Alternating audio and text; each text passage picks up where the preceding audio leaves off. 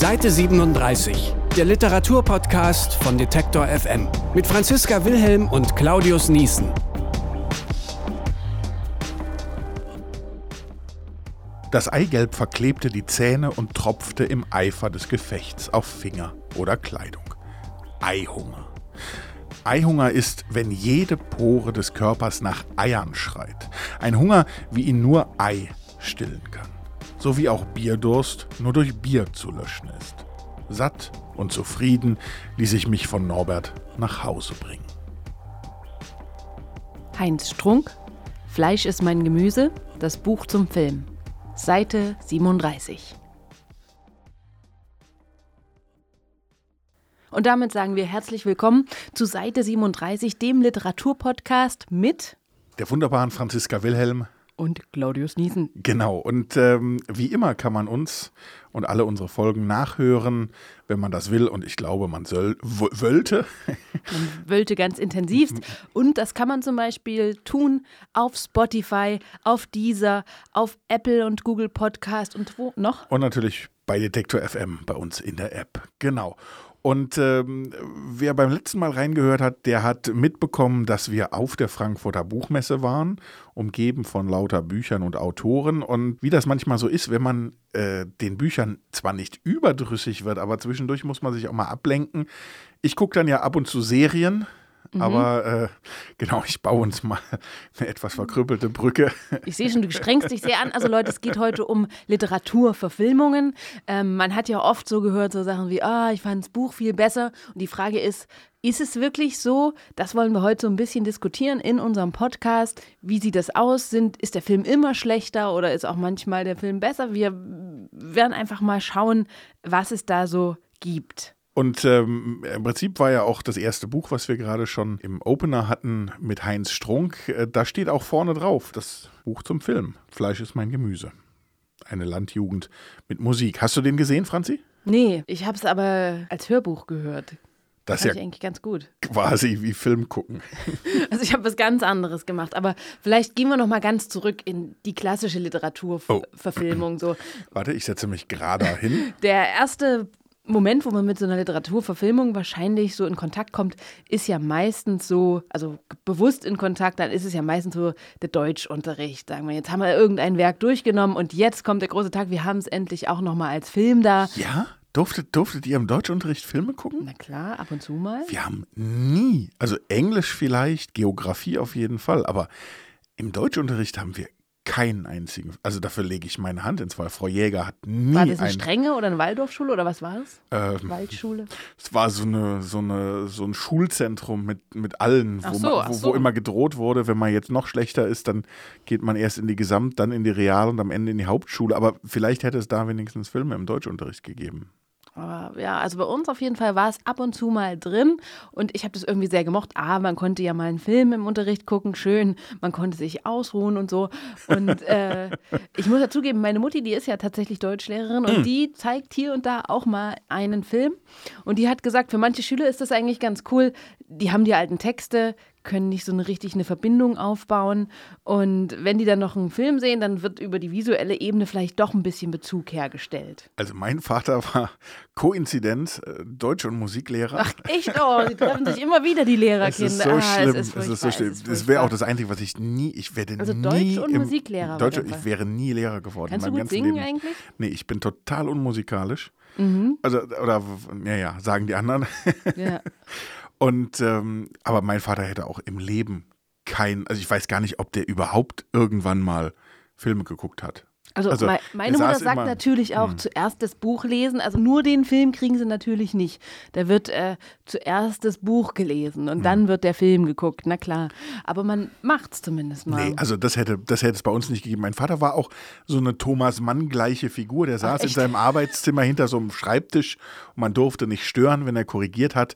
Und es gab bei uns so einen kleinen Fernseher, also ich durfte auch nicht irgendwie Cold Seavers oder sowas, ein, ein Cold für alle Fälle gucken. Ich auch nicht. Da habe ich immer oben auf der Treppe gesessen und so, so, so durch diese Treppenstufen durchgespäht, wenn mein großer Bruder unten Cold Seavers gucken durfte. Ach so, der durfte dann? Ja, der, der, der war aber zehn Jahre älter. Also, ach so,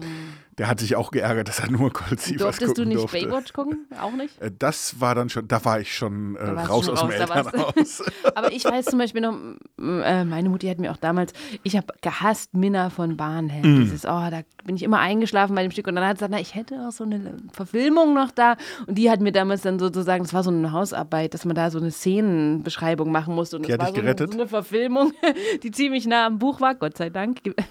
Und da konnte man sozusagen, äh, hat mich das so ein bisschen gerettet, da so ein bisschen Überblick zu behalten. Sonst wäre ich da immer eingeschlafen. Da finde ich ja eigentlich immer schlimm, dass zu Büchern, die mir schon nicht gefallen, dann auch noch Filme zu gucken, die machen es meistens doch nicht besser. Ja, aber ich bin echt, dieses Buch, da stand ja drauf, äh, Minna von Barnhelm, ein Lustspiel. Da war nicht ein was lustig. Ich habe immer auf das Lustige gewartet und es kam nicht, also weder im Buch noch im Film, aber der Film war halt so zwei Stunden und dann war es vorbei und das Buch, das zog sich ja viel, viel länger. Also von daher war ich da ganz dankbar und bei so Sachen, wie wenn ich mich noch erinnere, Romeo und Julia mit Leonardo DiCaprio und Claire Danes, da war ich natürlich Shakespeare-Fan. Oh also von Gott. der ersten Minute an und vor allem, als die dann in dieser Szene, wo sie sich eigentlich das erste Mal so begegnen mit in, und da ist so ein ähm, Aquarium zwischen denen und dann kommt so eine schöne Musik und Franzi, Ehrlichkeit, je- jetzt mal Hand aufs Herz, ja auch schon quasi kurz vor Weihnachten. Hattest du Leonardo DiCaprio Poster in deinem Zimmer hängen? nee. Puh, ich hatte bin Beverly beruhigt. Hills 90210 und äh, Panda-Bären. Pan Panda-Bären finde ich wieder gut. Panda-Bären so. finde ich gut. Da gibt es jetzt ja diesen, Kung Fu, diesen dicken Kung-Fu-Panda-Bären. Bestimmt auch eine Ähm, ähm, Literaturverfilmung. gem- Ich weiß nicht, ich glaube nicht. Aber mit dem kann ich mich identifizieren, ja. Aber hattest du vielleicht auch mal sowas, das kannte ich auch, wo ein Film auch so voll das Interesse an dem ganzen Stoff geweckt hatte und dass du dann am Ende noch das Buch gelesen hast? Also das, das kenne ich auch. Nee, ich, aber ich kenne es ähm, sozusagen von den Michael Ende Büchern wirklich. Ja, da, da ne, sind wir schon wieder ich, äh, ähm, Geschwister im Geiste. Ja, das ist ja, ich glaube, so, so also es ist sicherlich bestimmt auch so ein Generationending. ja, das stimmt. Aber äh, also Momo als Film fand ich sehr beklemmend und sehr gut. Also der hat mir zum Beispiel wirklich gut gefallen. Auch wobei als Kind schon oder als Jugendlicher? als? Jugendlicher, Mhm. wobei ich nicht sagen würde, wie das Buch fand ich besser oder schlecht. Also da hatte ich keine Wertung dafür und dafür ist es auch zu lange her, dass ich den Film geguckt habe, dass ich jetzt sagen würde, besser, schlechter. Wo ich enttäuscht war und auch heute noch bin, weil den habe ich auch noch mal so mit, mit meinen Kindern geguckt, ist bei der unendlichen Geschichte. Da gefällt mir das Buch sehr viel besser als der Film. Na, das hat ja auch wesentlich viel mehr drin. Also ich fand die Filme toll irgendwie. Also ich war da auch nicht besonders kritisch, muss Mhm. ich zugeben. Aber dann habe ich das Buch gelesen und da ist natürlich, da sind ja tausend Sachen drin, die dann in dem, in dem Film gar nicht vorkommen. Also da gibt es ja richtige Episoden, die da überhaupt nicht auftauchen und so. Ja, ja und, und, und wir haben das, also und da muss man dann ja sagen, wenn wir jetzt irgendwie bei, sagen, bei Fantasy-Verfilmungen bleiben, wo man, glaube ich, am besten Buch und Film nebeneinander legen kann und sagen, auch beides macht sehr viel Spaß. Wir haben es immer so gehalten, irgendwie bei uns zu sagen zu Hause, irgendwie erst Harry Potter lesen, dann Harry Potter Aber gucken. Wie meine Mutti in der Schule, also der Genau, pädagogische genau. Wille wird weiter Erstmal das Ding okay? durch, durcharbeiten. Und da muss ich aber sagen, da macht beides Spaß. Das stimmt. Aber bei Herr der Ringe zum Beispiel wird es wahrscheinlich schon Bei den Hobbits, hm, noch mal länger. ja. Obwohl, aber, die, die aber Harry Potter-Bände aneinander sind ja wahrscheinlich Das- genauso lang oder Also länger. das, das würde ich alles sagen, das kann man so gucken. Aber da bin ich auch immer nicht so richtig sicher, irgendwie, da werden mich jetzt alle Fantasy-Freunde hassen. Nicht, dass ich eben diese Filme nicht mag, aber bei den Büchern denke ich immer, ja gut, das ist eben im Genre, ja. Aber ist das wirklich eine Literaturverfilmung? Ja, natürlich du ist es, weil bei Harry Potter, dass, ja, das eine ähm, Literaturverfilmung Nee, ist? ich, ich, ich überlege sozusagen klar. nach diesem, ich, ich, verrenne mich gerade, ich merke es schon beim Reden. Nein, aber ich finde diese, diese Art und Weise, dass man sagt, das ist eine Literaturverfilmung, hast du auch das Buch gelesen, also dass es dich auch, ich sag mal, auf, auf einem Erkenntnisniveau weiterbringt oder äh, bildungstechnisch fördert. Mhm. Das ist- Äh, da- Das sind ja eher Unterhaltungssachen. Also Aber so, im sowohl Prinzip im war Buch es wie im ein Film. Buch, was sehr erfolgreich als Ja, Buch war ja. und, und äh, alle hatten, also ganz viele hatten es schon gelesen und dann wurde es erst Film. Also Richtig. an sich muss man schon sagen, es war vorher Literatur äh, und dann wurde es auf jeden Fall Film. Also da spielt schon rein. Ähm, ich meine, Michael Ende ist ja in gewisser Weise auch ein Genre, ist ja auch Fantasy. Es gibt auch ein ganz tolles Buch, ähm, das ist jetzt nicht Film geworden, sondern eine Serie. Äh, die kennt man in Deutschland auch. Ähm, zumindest so als Kinderbuch, das heißt äh, von, von äh, Tonke Dragt, eine niederländische Autorin, das heißt äh, Der siebte Weg. Und es gibt im Prinzip so eine Kinderbuchgeschichte, holländisches Dorf.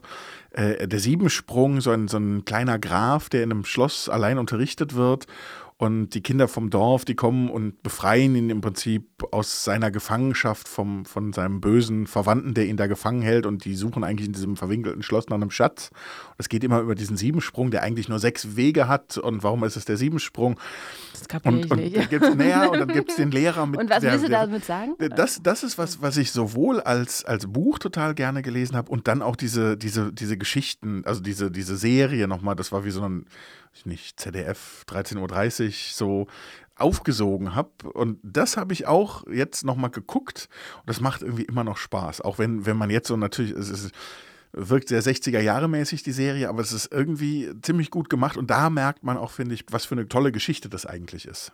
Mhm. Und ich finde, das ist vielleicht, wenn wir dahin kommen, ähm, wir haben ja gesagt, so, so, ein Stück weit, warum äh, Literaturverfilmung oder was Literaturverfilmungen Spannendes haben, finde ich, wenn sie, wenn sie transportieren können, wie toll ein Buch ist, mhm. dann machen sie schon was richtig, egal ob sie sich am Ende äh, ja, also aus, aus filmischen Aspekten, genau, genau, so genau, das, das finde ich auch, also äh, man kennt ja den einen oder anderen Autor, der sich dann auch sehr, sehr aufgeregt hat oder, oder sehr distanziert hat von den Verfilmungen und ich glaube, da muss man äh, ein Stückchen, äh, da muss man ein Stückchen aufpassen, wie das äh, am Ende rüberkommt. Das ist nicht so wichtig aus Sicht der Leser, finde ich, dass man. Äh, da wird da man wahrscheinlich eher zum Fanboy oder Fangirl. Wenn genau. man das Buch mochte und der Film auch noch cool ist, dann nimmt man das so als Gesamtpaket, ne? und äh, guckt da jetzt gar nicht, was sind da so die Unterschiede und, und wie läuft das. Das stimmt, das kenne ich auch, das ging mir bei der unendlichen Geschichte so. Ich mochte die Filme, ich mochte die Bücher. Ähm, das war so das ganze Universum, wo ich da abgetaucht mhm. bin. Und hast du die ganzen Harry Potter Romane gelesen? Äh, nee, ehrlich gesagt nicht, ich, weil ich nicht so ein Potter, sonst hätte ich dich jetzt gefragt, bin ich der da Potterianer? worden? Da war man wahrscheinlich gesagt, relativ nah dran. Keine Ahnung, ich weiß Mir, nicht. Mir hat halt ein Bekannter zum Beispiel gesagt, der hat diese ganzen Herr der Ringe Bücher gelesen mhm. und äh, hat sich natürlich auch total auf die Verfilmung dann gefreut. Und dann hat ihm aber eine äh, Figur gefehlt. Ähm, Tom Bombadil. Aha. Also irgendwie so ein Meister des Waldes-Typ, irgend so ein Mensch-Wesen, das da irgendwie im Wald lebt, so ähnlich wie ein Hobbit zwischen Mensch und Hobbit und mhm. so. Und den fand er irgendwie gut. Und der war da nicht drin und da war er dann ganz enttäuscht, dass der da nicht drin ist. Und so, also das kann dann, wenn was weggelassen wird, auch ein bisschen zu Enttäuschung führen manchmal. Da regt man sich vielleicht auf. Oder wenn es zu abgeändert wird, kann das natürlich dann auch irgendwie, wenn man es über Gebühr abändert. Also ich, wir hatten vorhin auch die unendliche Geschichte, da war es ja so, dass es Michael Ende selbst gar nicht gefallen Nein, hat. Das stimmt, genau. Der hat gesagt, das ist zu kitschig, das ist zu plüschig, das ist zu Disney, das ist zu massenmäßig verfilmt. Also der erste Teil, der ging dann noch, der zweite war ja viel Hollywood-mäßiger, aber schon den ersten hat er irgendwie nicht gemocht.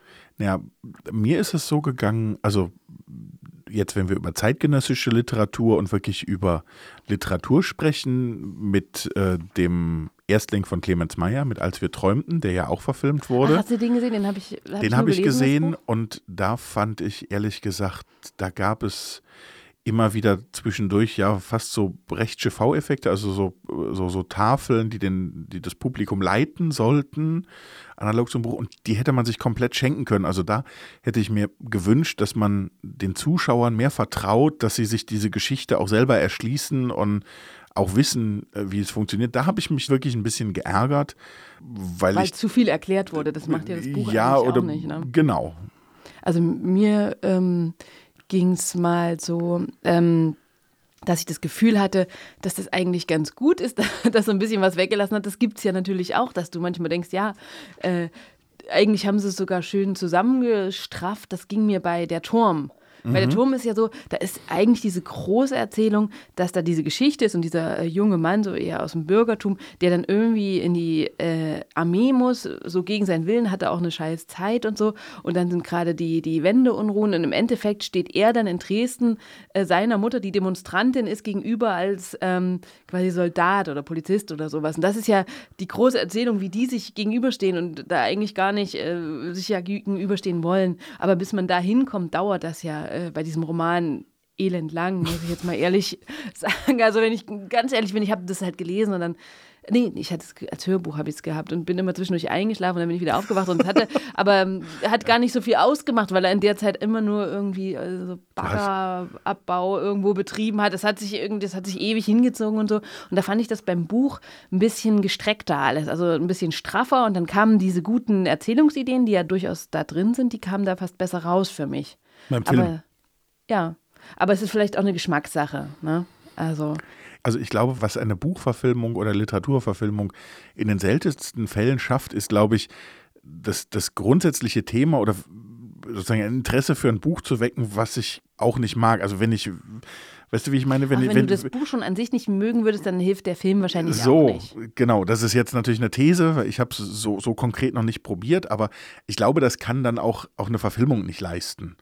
Äh, Mhm. Aber was zum Beispiel bei, bei gerade bei so jemandem wie Thomas Brussig, äh, wie Helden wie wir oder Sonnenallee, Mhm. ich finde, da macht es auch Spaß, diese Filme zu gucken. Ja, Es macht mir aber eben auch Spaß, die seine Bücher lesen. zu lesen, genau. Und klar, es hat es dann, das eine hat mal mehr Schwächen oder das andere. Andererseits muss man ja auch immer fragen, wie, wie ist das sozusagen, wie, wie böse ist das sozusagen Literaturverfilmung abzuwerten auf eine Art und Weise, weil es ist ja am Ende eine Adaption. Es ist ja nicht wie ein Hörbuch, dass es einfach eingesprochen ist und ich, ich höre einfach statt, dass ich lese, sondern es wird ja nochmal bearbeitet. Es gibt eine Drehbuchfassung. Ich, ich muss es anders umsetzen, damit es filmisch funktioniert. Und dass dabei dann auch Dinge verändert werden müssen, ich finde, das ist, also, Okay. das ist in Ordnung. Was aber nicht heißt, dass man nicht oft Dinge schlechter macht, als sie im Buch funktionieren würden. Auf der anderen Seite aber kann man auch sicherlich gute Lösungen dafür finden, wie man etwas aus dem Buch auf äh, filmisches Erzählen überträgt. Und äh, so was auch noch so ein interessantes Beispiel ist ja, ist ja Game of Thrones, wo quasi die Serie dann irgendwann das Buch überholt hat, weil der Autor irgendwie nicht fertig geworden ist und die Serie wollte aber weitermachen. Also wo sich das dann quasi auseinanderentwickelt oder in zwei Schienen weiter oder so oder so ein Eigenleben entwickelt. Das ist ja auch ein interessantes Phänomen, finde ich. Ne? Das ist ja im Prinzip schon ein bisschen irre. Ne? Also, Also das, das, ist, ist ja, wirklich ein bisschen. Das ist, glaube ich, auch relativ selten, dass das so. Außer dass du machst ein, ein Buch dann zu einer ellenlangen Serie oder Mhm. so und adaptierst das. Das kann jetzt auch sein. Aber im Prinzip, das ist schon die, die Extremstvariante der Abänderung. Ne, dass es quasi selbst weitermacht, unabhängig vom Buch. Ganz, in ganz andere Richtungen, in ganz andere Zukunftsszenarien und so. Das finde ich schon spannend. Aber vielleicht machen wir so jetzt, wir sind ja schon fast am Ende wieder unserer Zeit. Kurzes, äh, was fandst du besser, was nicht? Wir haben doch hier so eine kleine Liste. oh, gut oder schlecht? Ja. Was findest du besser, Film oder Buch? Blechtrommel. Von Günter Grass, Regie Volker Schlöndorff, 1979. Ehrlich gesagt habe ich mich zweimal durchgequält. Durch das Buch oder den Film? Beide. Also es Achso, ist, achso, so. ne, man muss ja sagen, ist irgendwie, danke. Du fandest das Buch nicht gut? Es war doch cool. Äh, nicht, Entschuldigung, das Buch und der Film. Ich fand beides ehrlich Ja. gesagt gut. Die Szene mit dem äh, Brausepulver, wo das, das Das ein ist bisschen ja, eklig, aber ein bisschen ja, cool. es ist und- eklig und äh, okay, also aber, nicht, aber das ist vielleicht auch so ein typisches Ding, wo ich sage, es gibt Sachen, die müssten mir eigentlich gefallen, ich komme aber nicht ran und ich bin jetzt ganz böse und sage, das ist, glaube ich, die Schule schuld. die Schule. Die Ach Schule, so, also so als die Schule. dir verleidet. Ja, irgendwie, und ich weiß nicht warum. Es ist, glaube ich, Aber das ist auch so ein klassisches Beispiel dann, du kommst nicht an den Roman ran und dann kann der Film dich auch nicht kriegen. Okay, machen wir das nächste. d'accord. Harry, äh, Harry, Harry Potter. Potter. Äh, Habe ich die Bücher, wie gesagt, nicht gelesen, nur die Aber Filme einige, geguckt. oder? Nee, gar nichts. Also, Echt? also, nee, null. Null Harry Potter Na gut, gelesen. dann sag, wie dir die Filme gefallen. Die Filme finde ich äh, gute Unterhaltung, aber äh, ja, ich bin nicht so also- ein Fantasy, also deshalb meine ich nochmal, Fantasy ist nicht so mein Stiefel. Ach so, obwohl das im, in der Verfilmung natürlich viel eine Rolle spielt. Aber ich zum Beispiel, ich habe einige Bücher gelesen und gerade das erste Buch, der Anfang, das ist so atmosphärisch, Mhm. du bist sofort drin.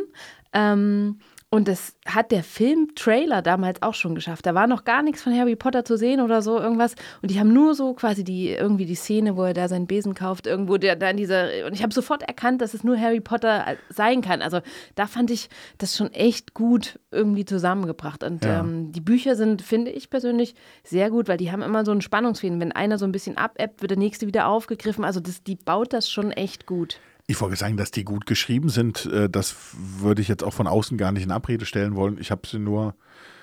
Fantasy war immer nicht mein Ding. Und was mir ein bisschen auf den Sack gegangen ist an der Stelle ist, oder äh, ich bin sicherlich für andere Hypes anfällig, aber diese äh, sozusagen der Hype jedes Mal um den neuen Potterband, den fand ich irgendwie anstrengend und habe es dann vielleicht auch so aus so einer Art Pseudo-Verweigerungshaltung nicht wirklich gelesen. Ich bin immer so ein Late Adapter.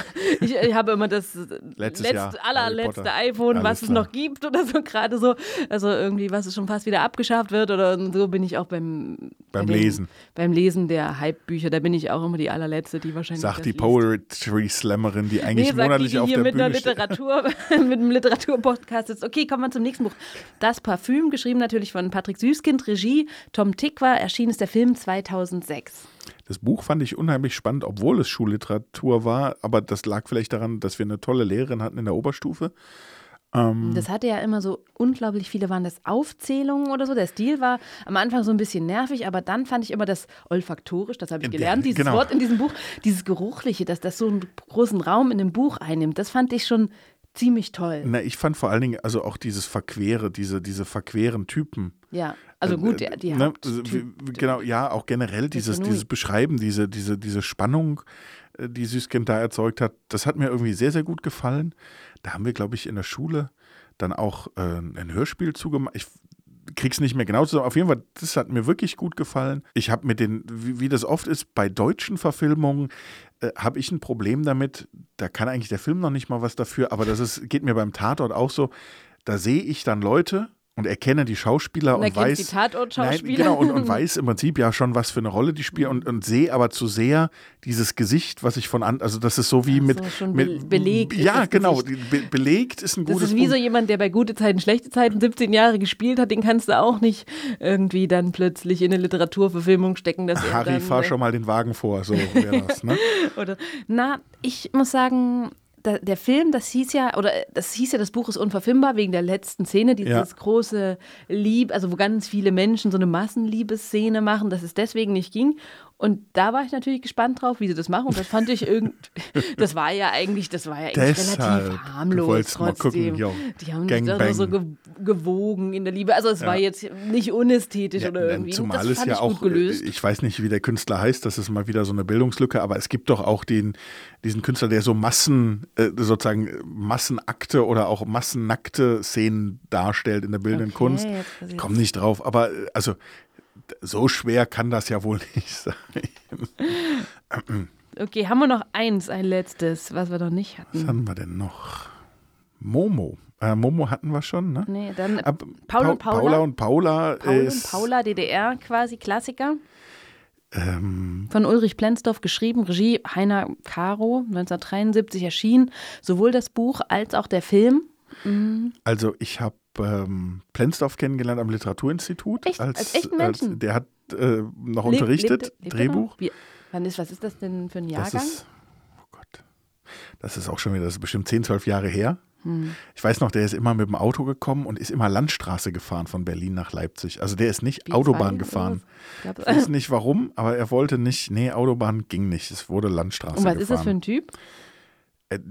Kauzig und cool. Also so, das, der hat Na, das schon. passt ja zu seinen Büchern. Dann Ja, auch. also deshalb, also und da muss ich sagen, in der Zeit habe ich auch erst Paul und Paula gelesen. Geguckt hat, ach ne, du bist ja, ach, du bist ja ein ich bin westdeutscher genau, als, als, deshalb, genau mein, mein westdeutscher Migrationshintergrund habe ich, äh, wobei einen Film habe ich so, so DDR Solo Sunny habe ich, Den äh, hab ich relativ, nicht geguckt, den ja. habe ich relativ früh geguckt. Der hat mir ziemlich gut gefallen, aber da bin ich gar nicht sicher, ob das Hast du einfach Paul und Paula überhaupt mal gesehen? als Film. Nee, weil, weil, Mit Winfried Glatzeder ich- ich- und ich- das ist Angelika so- Domröse, Ich glaub kann den Glatzeder nicht gut sehen. Ach so, okay, na, dann ist es schwierig. Also ist Was, was gar nicht persönlich gemeint ist, aber das ist, der hat so eine Art zu Schauspielern, da lese ich lieber das Buch. Aber das Buch, Paul und Paula, muss man sagen, das ist auch gar nicht schlecht geschrieben. Also das wird ja erzählt von so einer Nachbarin, die ist so eine, quasi so eine Nachbarin, die immer so aus dem Fenster guckt und alles so Mhm. kommentiert. Und dieser plappernde Stil fand ich eigentlich eine ganz coole Lösung in diesem Buch, Paul und Paula. Ähm, das heißt ja, also das Buch heißt ja Die Legende vom Glück ohne Ende. Und Paul und Paula ist eigentlich der erste Teil dieses Buches. Dann gibt es noch den zweiten Teil und der ist ja dann, da wird es ja richtig traurig und so. Aber ich fand es trotzdem sehr, sehr gut geschrieben. Hat mir Mhm. gut gefallen. Aber mir, muss ich sagen, mir hat der Film auch gefallen irgendwie. Der Film ist auch nicht schlecht. Also das war jetzt auch nicht ganz, Also ich hätte, aber sie hätte nicht sterben find- müssen zum nee, Schluss. Nee. Das hätte, Das mu Sterben muss sowieso nie sein. Das ist ja. Nur in der Literatur. dann im Buch, im Film nicht mehr, dann stehen sie wieder auf. Gut, also da bist du quasi für das Buch und ich nehme Buch und Film zusammen. Okay. Das, ist doch, äh, das ist doch quasi auch im Podcast jetzt ein Happy End. Ja, wir beiden Lehrerkinder. Und sie lebten glücklich und zufrieden. Nee. Bis, bis zum nächsten Podcast. Aber genau. bevor wir quasi aus diesem Podcast ausscheiden äh, und uns die Zeit versüßen bis zum nächsten Podcast, möchten wir darauf hinweisen, dass im Anschluss an unser Gespräch hat unser rasender Reporter Tilo Sauer ich habe es richtig ausgesprochen. Er hat geheiratet, heißt jetzt Sauer. Tito Sauer hat verschiedene Experten auch nochmal zum Thema Literaturverfilmung gefragt. Und äh, das werden wir euch natürlich auch nicht vorenthalten. Gibt es als Bonus bei als Seite Bonus. 37. Genau. Und man kann uns hören, wenn man auch die anderen Folgen hören will, zum Beispiel über schreibende Musiker, über was bringen äh, miese Kritiken oder äh, was kann man eigentlich mit Schreibratgebern erreichen und was nicht. Dafür haben wir alles Folgen und die könnt ihr anhören, zum Beispiel bei Spotify, dieser Apple, Google Podcast, Detektor FM App. Punkt. Oder Detektor FM Website. Da das geht natürlich drauf. auch, ja. Also für ja. die quasi die Late Adapter wie mich, die gucken sich dann irgendwie genau, auf der Webseite Das ist an. auf der Webseite, kann man die hören. Okay, aber lass uns aussteigen auf unsere althergebrachte Weise. Oh, jetzt wird es wird fast schon Weihnachten. Was machen wir eigentlich? Wei ah, darüber reden wir gleich, was wir Weihnachten Weihnachten, machen. machen. Es ist schon dunkel draußen, liebe Kinder. Heute ist Halloween. Literatur, Literaturverpackungen vielleicht. A bis Z Plätzchen. Seite 37. Die Legende von Paul und Paula. Die Legende vom Glück ohne Ende. Ulrich Plenzdorf. Paul ist an dem bewussten Tag gleich nach dem Dienst in einen Blumenladen gegangen und hat einen großen Strauß für seine Frau gekauft. Er war fest entschlossen, Paula wirklich nicht mehr anzufassen. Aber alles zog ihn zu Paula und nach Hause nichts. Franzi, und jetzt gucken wir Apokalypse Now. Ist das auch ein, ein Buch vorher gewesen? Nee, äh, aber danach gibt es dann einfach Joseph Conrad, das Herz der Finsternis. Ich, Ich gucke gerade The Handmaid's Tale. Also Oh. ich finde das ganz spannend. Das war ja Okay. auch ein Buch, das gucke ich dann auch. Aber wir müssen Ja. aufhören. Also, Sendung ist ne, zu genau, Ende. wir sagen, wir äh, sagen Tschüss. tschüss und äh, lest Bücher, guckt Filme und äh, wir hören uns bald wieder.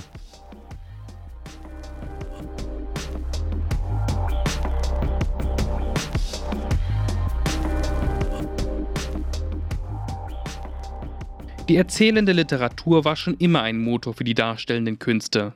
Das Theater und die Oper haben sich an ihrem jeweiligen Beginn an der griechischen Mythik und Epik orientiert. Aber gerade die Oper griff auch später immer wieder auf literarische Vorlagen zurück, wie zum Beispiel die Werke von Verdi und Puccini beweisen. In jüngerer Zeit wird sogar darauf verzichtet, die Werke vorher umzuschreiben und anzupassen. Komponisten vertonen zusammengekürzte Romane und Regisseure adaptieren ältere und jüngere Bücher direkt für die Bühne. Natürlich ist der Film an diesem Punkt nie eine Ausnahme gewesen. So verwundert es kaum, dass es bereits zu Beginn der Filmgeschichte Literaturfilme gab. Schon La Voyage dans la Lune von Georges Méliès wurde von Jules Verne's Von der Erde zum Mond und H.G. Wells Die ersten Menschen auf dem Mond inspiriert. wenn ich dann so ganz, ein ganz starkes Gefühl bekomme und ganz starke Bilder in mir auftauchen, dann, dann bekommt man einfach eine Riesenlust, das auf die Leinwand zu bringen. Wie auch wenn ich ein tolles Drehbuch lese. Entweder es spricht mich an und ich will das machen und das kann bei einem Roman eben dann auch passieren, also so wie das auch jetzt passiert ist. Das erzählt die Regisseurin Vanessa Jopp, die in diesem Jahr ihre Verfilmung des Bestsellers Gut gegen Nordwind fertiggestellt hat. Habe ich dir eigentlich schon mal vom Nordwind erzählt? Ich vertrage keinen Nordwind. Wenn mein Fenster offen ist, kann ich nicht schlafen. Heute ist es so. Es wäre schön, wenn du mir noch ein paar Worte schreibst. Seit 2006 überzeugt dieser moderne Briefroman, eigentlich besser E-Mail-Roman, die Leser. Der Autor Daniel Glattauer erzählt hier, wie sich zwei Menschen, Leo Leike und Emmy Rodner, nur über Textbotschaften ineinander verlieben. Eigentlich eine Absage an das Oberflächliche und Visuelle. Auch bei Vanessa Jopp sorgte das für Zweifel. Als ich das, den Roman Gut gegen Nordwind zum ersten Mal gelesen habe, war mein erster Impuls auch, oh nee, komm, das lassen wir mal lieber, das ist ja reines Kopfkino. Aber so ein, zwei Stunden später habe ich das dann eigentlich als Riesenchance sogar begriffen und hatte eben auch eine Idee, wie man das durch die Voice-Over und auch ein bisschen auf eine poetische Ebene holen kann mit der Sprache und vor allem den Stimmen. So. Und hatte einfach dann wahnsinnig viele Ideen, wie man es tatsächlich machen könnte. Das ist ein ziemlich klassischer Weg. Drehbuchautoren, Regisseure oder Produzenten lesen Bücher, auf der Suche nach Stoffen oder aus simplem Interesse. Und plötzlich haben sie einen Film vor dem inneren Auge. Die erste Herausforderung ist dabei der Umfang. Weil man erstmal natürlich auch wie bei jeder Romanverfilmung, man muss erstmal für sich die Essenz rausfiltern, weil sonst hat man ein Fünf-Stunden-Werk oder ein Zehn-Stunden-Werk, ja. Das ist natürlich bei jeder Romanverfilmung, deswegen ist man ja auch oft dann enttäuscht, weil es eine Komprimierung ist dessen, was der Roman war. Dabei herrscht ein besonderer Druck, denn viele treue Leser und nicht zuletzt der Autor selbst schauen der Drehbuchautorin über die Schulter. Man möchte ja auch dem Werk äh, treu sein und man möchte den, den Leser abholen, man möchte den Autoren abholen, dass der auch glücklich ist. Und da braucht es die Ermutigung der Produzenten und auch von mir als Regisseurin zu sagen, hey, du musst dir erlauben, von dem Roman auch erstmal wegzugehen. Sonst kann da gar kein Buch draus entstehen. Du musst für dich in deinen Flow mit der Essenz dessen kommen, was diesen Roman ausmacht. Im Fall von Gut gegen Nordwind lief das anscheinend ganz gut. Die Drehbuchautorin Jane Ainscoe hat das Drehbuch noch einmal an Daniel Glattauer geschickt, der wohl nur einige Anmerkungen hatte. Insgesamt zeigte sich begeistert von der Verfilmung seines Buches. Dass es auch anders ausgehen kann, bewies Stanley Kubricks Version von Shining. Der Film gilt auch abseits des Bucherfolgs als Klassiker des Kinos.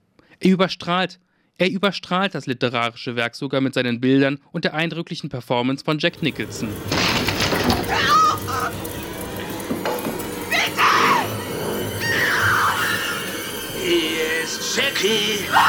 Doch der Schriftsteller Stephen King war mit der Verfilmung gar nicht zufrieden und hat für eine weitere Version gesorgt, die kaum noch jemand kennt.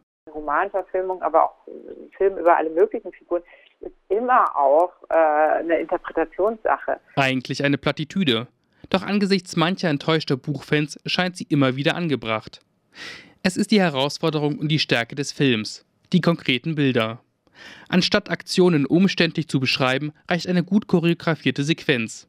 Wo der Roman alles benennen oder ganz verschweigen muss, reicht im Film ein kurzes Close-up auf das Gesicht eines Schauspielers. In dessen Augen können sich dann die Hoffnungen oder Ängste der Zuschauer spiegeln. Der Film kann viel unmittelbarer sein. Wo die Literatur viele Worte braucht und auf alles Wichtige hinweisen muss, kann eine Einstellung im Film so viel gleichzeitig erzählen. Manches davon wird vielleicht erst im zweiten Sehen deutlich. Das ist ja wiederum die große Chance, die ein Film hat gegenüber dem Roman oder durch den Roman dann natürlich auch, dass es ein visuelles Medium ist. Ein visuelles Medium mit Ton, mit toller Musik, mit allem, was natürlich eine Geschichte auf eine ganz andere Art noch bereichern kann. Geh zum höchsten Punkt in deinem Haus und schau in den Himmel. Um genau 10 vor. Spiel dieses Lied.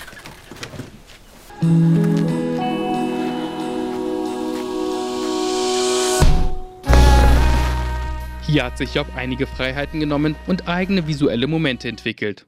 So brennt Leo im Film ein Feuerwerk ab, das Emmy am Nachthimmel sehen kann. Im Buch kommt das nicht vor. Aber schon allein, dass das Publikum Leo und Emmy beim Schreiben sieht, ermöglicht andere Sichtweisen auf die Figuren. Dabei können Regisseure unterschiedlich weit gehen.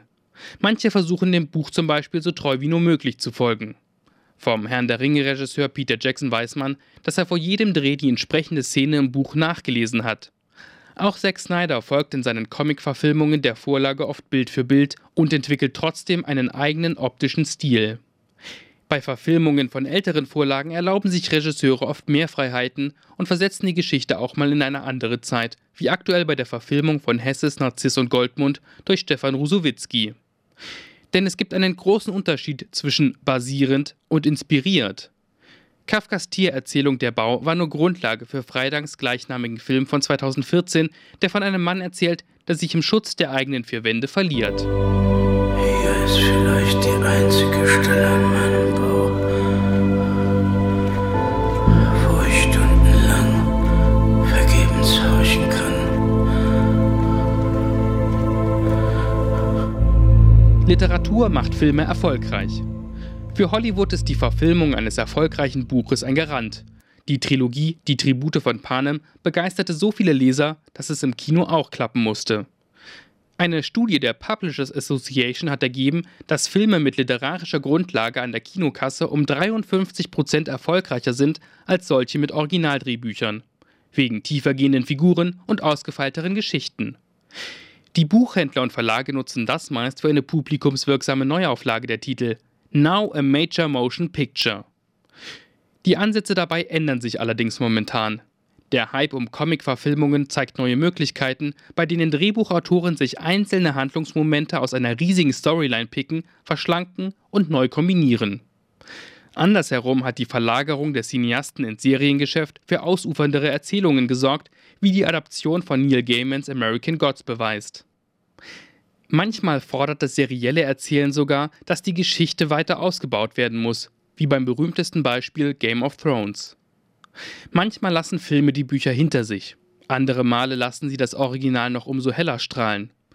Eins ist für mich klar, wenn der Trend zum Remake anhält, bin ich echt gespannt, wie eine neue Adaption von Harry Potter in 20 bis 30 Jahren aussehen wird, in dem Daniel Radcliffe einen Cameo-Auftritt als Harrys Vater James Potter haben wird. Denn hinter jedem Literaturfilm steht auch die Neugier der Leserinnen, ob es der Film denn überhaupt mit dem Buch aufnehmen kann. Seite 37, der Literaturpodcast von Detektor FM mit Franziska Wilhelm und Claudius Niesen.